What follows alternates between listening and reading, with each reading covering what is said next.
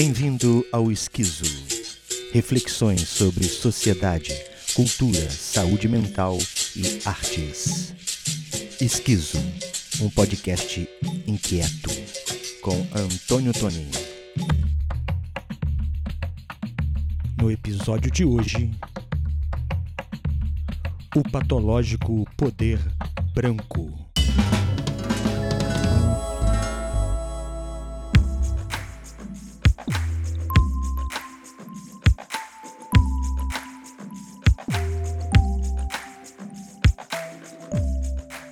Ao mesmo tempo que chegamos a mais de 300 mil mortes por Covid-19 e a quase 4 mil mortes diárias, um integrante do governo Bolsonaro nos brinda com sua astúcia. Fazer um símbolo supremacista branco tentando ser dissimulado em uma solenidade oficial do Senado Federal. Gesto que ao mesmo tempo demonstra infantilidade e crueldade. Infantilidade porque parece ter o mesmo objetivo daqueles tipos de gestos de chifre que se faz com as mãos sobre a cabeça dos amigos quando se tira foto. O objetivo é dar risada, ridicularizar e ficar famoso na turma dos que comungam com a mesma lógica. Crueldade, porque esse gesto demonstra que a pessoa que o fez concorda com a ideia de que a humanidade é dividida em raças e que existem raças superiores e inferiores. Gesto que comunga com as mortes e torturas feitas pela Ku Klux Klan, com toda a ideia de escravidão e com o extermínio de judeus, romenos e índios. É deste lado da história que esse gesto se encontra. Vamos pensar sobre a lógica deste senhor para demonstrar que a única saída para seu tipo de pensamento, enquanto pessoa nascida no Brasil, seria começar por destruir a si mesmo. Explico. Pensemos nas seguintes situações hipotéticas. Imagine este senhor que fez o gesto supremacista branco em uma manifestação white power em Charlottesville. Empolgado de estar ali, no meio de seus supostos amigos supremacistas brancos, começasse a gritar: Sou um branco brasileiro, sou um branco brasileiro. Vocês acham que os supremacistas brancos americanos do norte consideram o brasileiro uma raça branca e pura na lógica deles? Ou será que este senhor estaria em sérios apuros, como se fala nos filmes americanos. Imagine agora este senhor em uma festa do clandestino partido neonazista, o Nacional Democrata da Alemanha. Depois de tomar algumas cervejas, se empolgue e, se soubesse falar alemão, gritaria em perfeito sotaque: Sou branco brasileiro! Como vocês acham que um supremacista branco alemão enxerga um brasileiro? Como alguém que pertence à genealogia caucasiana? Um perfeito exemplar da raça branca? Acho que mais uma vez este senhor enfrentaria grandes problemas e talvez fosse sorte sair dali sem se machucar. Uma história serve para exemplificar o que eu estou querendo demonstrar. Nos anos de 1990, existia nos subúrbios carioca e paulista uma profusão de movimento de jovens nas periferias, geralmente ligado a bandas de música. Entre os diversos grupos existiam os punks e os carecas, estes neonazistas. Eles nutriam grande rivalidade. Houveram muitos conflitos violentos entre esses grupos. Para quem se interessar, no meu blog antoniotoni.com.br tem o link para a tese, abre aspas, Carecas do Subúrbio, a experiência urbana narrada pela música, as práticas sociais e a criação de um herói nacional.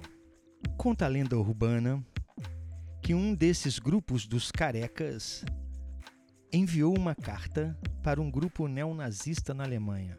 Bom lembrar que no final dos anos 80 início dos anos 90 não existia redes sociais e e-mail estava em sua pré-história. Os alemães, por incrível que pareça, responderam à carta dos carecas. E a resposta viralizou, para usar um termo atual, e foi espalhada para seus grupos rivais. Na resposta, os supremacistas brancos alemães diziam que brasileiro não era branco, era uma subraça mestiça inferior, e que se os carecas aparecessem na Alemanha, iriam apanhar muito.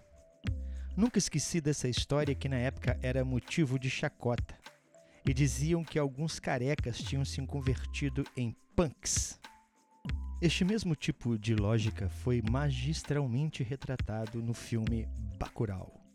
Na cena em que os gringos matam os brasileiros brancos da classe média alta paulistana, que consideravam os nordestinos uma subraça e se consideravam quase tão brancos e americanos como os americanos brancos do norte. Para os gringos, supremacistas brancos, qualquer brasileiro é uma subraça, seja o Fernando Henrique, o Lula, a Xuxa ou o Pelé. Fico imaginando como deveria ser, na intimidade, as piadas entre Steve Bannon e Donald Trump após o encontro com os bananinhas do Sul. Os supremacistas brancos do Norte sempre irão tratar com superioridade e desdém, para dizer o mínimo, qualquer bananinha do Sul, preto, branco, pobre ou rico, de direita ou de esquerda. Para um supremacista alemão ou norte-americano, o brasileiro sempre será um não branco, pois não vem de uma raça pura, ainda que tenha nascido numa colônia alemã de Santa Catarina ou de uma linhagem italiana de Santa Maria. O supremacista branco brasileiro iria conseguir convencer um nacionalista alemão que é branco pelo fato de seus bisavós terem vindo da Áustria? Por isso, que seguindo a lógica que justifica a perversa ideia da supremacia branca, o brasileiro supremacista branco deve primeiro aplicar a si mesmo tudo aquilo que prega para ser feito com as raças inferiores. Os supremacistas brancos brasileiros são uma contradição em si mesmo e sempre serão mestiços e mulatos aos olhos dos supremacistas brancos do Norte ainda que seu design corporal lembre o modelo estético caucasiano. Basta dizer que é brasileiro para ser um não branco. Aqui é impossível, mesmo para a elite branca que vem de famílias colonizadoras, aplicar a ideia da pureza racial baseada na descendência sanguínea, o tão famoso blood and body. Se fosse possível existir qualquer pureza de raça e sangue, como pensam os supremacistas brancos, o último lugar que encontraríamos pessoas de raça pura branca caucasiana seria no Brasil. Para pensar a mestiçagem, temos que evocar Daci Ribeiro por um lado e por outro Kimengele Munanga. No primeiro autor encontramos de modo revisado e revigorado a tradição do pensamento sociológico brasileiro que busca explicar o Brasil e o brasileiro pelos ecos da geração de intelectuais de 1870. No segundo autor, encontramos o cotidiano das relações sociais e a concretude do racismo expressa na falsa ideia de democracia racial. Mas gostaria de chamar para a conversa o modo como a literatura de Jorge Amado aborda os conflitos em relação à raça no Brasil. Em Tenda dos Milagres, Jorge Amado relata o conflito e a tensão entre Pedro Arcanjo, bedel da Faculdade de Medicina da Bahia, e o professor Nilo Argolo. Arcanjo passa a estudar a origem do povo baiano, transformando-se numa espécie de etnógrafo. De profunda erudição, Arcanjo constrói um discurso sobre a mestiçagem que incomoda profundamente o professor Argolo, o qual defendia a ideia de que a mestiçagem gerava pessoas degeneradas. Arcanjo, por sua vez, valorizava o saber das tradições africanas e populares e criticava a postura colonizada que enaltece as teorias do Norte. Nas palestras de Pedro Arcanjo, Jorge Amado desenvolve um manifesto contra o racismo, enquanto através do professor Nilo Argolo demonstra a mais pura tradição escravagista e eugenista da elite brasileira. O professor Argolo é quase uma encarnação de Nina Rodrigues, professor da Faculdade de Medicina da Bahia no final do século XIX, que apesar de ser mulato, defendia as ideias de eugenia e o projeto de branqueamento do Brasil. O projeto de branqueamento, colocado em prática pelo governo brasileiro através do incentivo e apoio aos imigrantes europeus, defendia a ideia de que, ao cruzar duas raças inferiores, negro e índio, com uma raça superior à branca, com o tempo iria purificar a raça, ou seja, branquear. Muitos acreditam nisso ainda hoje.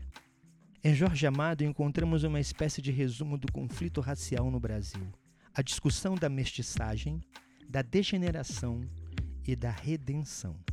Os supremacistas brancos daqui foram formados no seio do pensamento colonialista e, como o professor Nilo Argolo, se sentem colonizadores, mas não passam de colonizados. São frutos direto do pensamento e da lógica escravocrata e carregam a patologia branca dos senhores de escravo. São a expressão anacrônica de um bandeirantismo fossilizado e maliciosamente modernizado na elite extrativista e agroeconômica.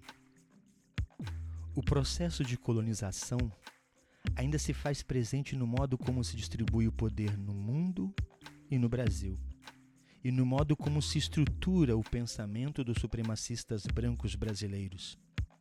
Este processo sempre esteve assentado no poder branco, um poder patológico e genocida de povos e culturas.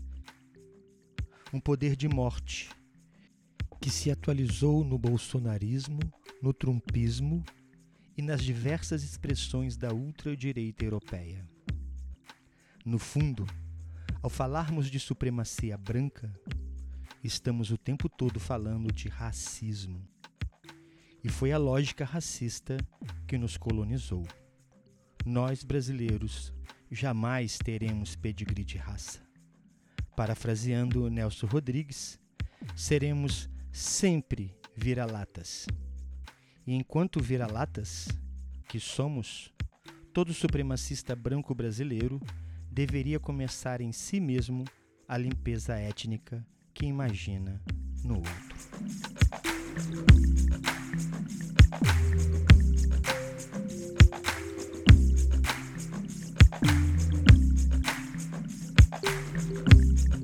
Para informações sobre esse podcast, links e ficha técnica, acesse antoniotoni.com.br.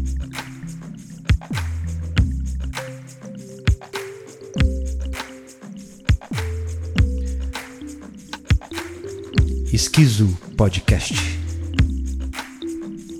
Obrigado pela sua atenção e boas reflexões.